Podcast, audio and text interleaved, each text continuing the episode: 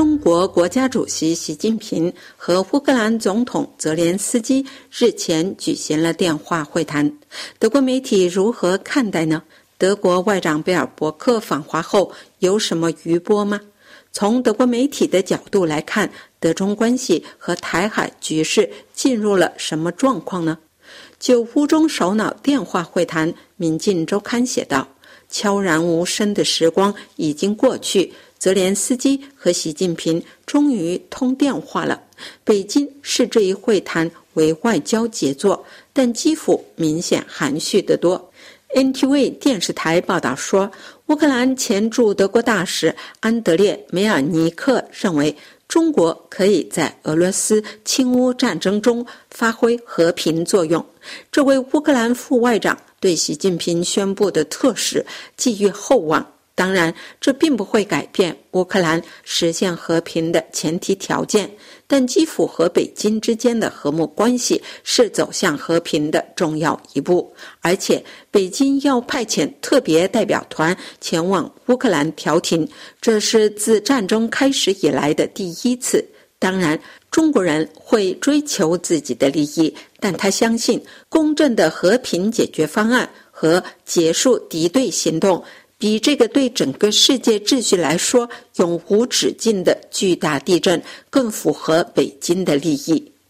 德国绿党籍外长贝尔伯克四月中旬访问北京后，贝尔伯克与中国的沟壑变得更为明显。《民进周刊》报道说，贝尔伯克在北京和中国外长秦刚的联合记者会上已进行了一场。非同寻常的公开交锋。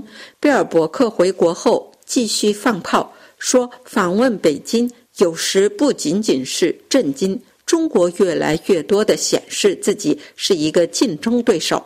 他回国后对中国采用了更为强硬的语调。他说：“中国显得更具攻击性和对外界咄咄逼人的程度，有时不仅仅是令人震惊。”这位外长在德国联邦议院的一项政府询问中这样回答说：“他还说，与此同时，中国的内部镇压正在加剧。对我们来说，中国是合作伙伴、竞争对手和系统性竞争对手。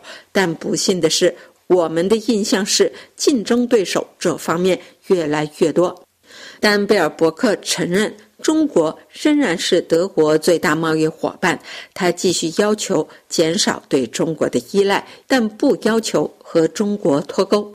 由于社民党籍总理舒尔茨和绿党籍外长贝尔伯克在中国问题上分歧明显，德国电视一台估计，德国的中国战略在六月二十日柏林德中政府磋商会议到来时还未必能出台。